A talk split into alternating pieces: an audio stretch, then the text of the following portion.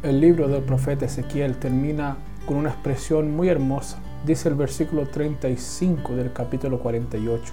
Y desde aquel día el nombre de la ciudad será El Señor está allí. Desde algunos capítulos hacia atrás, el Señor le va mostrando al profeta una ciudad ideal, cómo ya está debidamente organizada, cómo las tribus tienen cada uno su lugar, su territorio, vemos el templo, vemos cómo está este templo, las medidas que él tiene y después vemos la presencia de Dios que llena todo el espacio y finalmente se demuestra que el lugar en donde Dios habita. En el Nuevo Testamento se dice que nosotros somos templos del Espíritu Santo, refiriéndose a nuestro cuerpo, refiriéndose a que no nos pertenecemos, de que el Señor habita espiritualmente, pero también a eso tiene una relación física. Yo soy del Señor y debería cuidarme respecto a la mantención, al cuidado y al reflejo que entrega con lo que se ve en mí y cómo lo expreso. Todo esto transmite un mensaje. Pero también vemos al final de la escritura, en el libro de Apocalipsis, una Jerusalén que desciende de lo alto. Ella también en aquella ocasión, en aquella reflexión, en aquella mirada y visión, tiene una forma cúbica, es un cubo perfecto.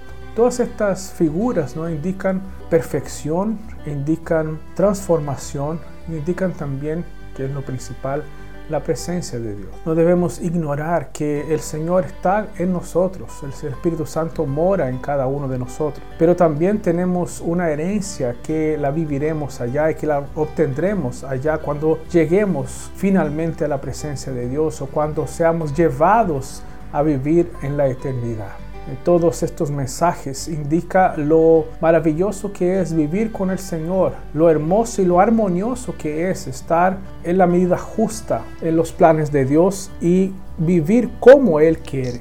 Es cierto que nosotros no podemos perfeccionarnos sin la acción misma del Espíritu Santo en nosotros. Y es eso lo que Él va haciendo en nuestras vidas y eso que debe verse. Como si tomara una casa antigua, una casa deshecha, una casa que está muy deteriorada y la fuera acomodando, arreglando hasta que ésta se hiciera perfecta y hermosa. Así Dios va construyendo nuestras vidas y va cambiando, quitando cosas, deshaciendo paredes, murallas, construyendo otras, reacondicionando lo, el perímetro y hermoseando lo que somos que Dios nos dé esta alegría y gozo por ser parte de este proyecto que Dios ha llevado a cabo a través de su Hijo Jesús. Y que nosotros también anhelemos esa hermosura que es Él mismo y que es vivir con Él. Que Dios nos fortalezca y entendamos que estamos viviendo un proceso y que por lo tanto también hay que poner de lo nuestro, de nuestra parte,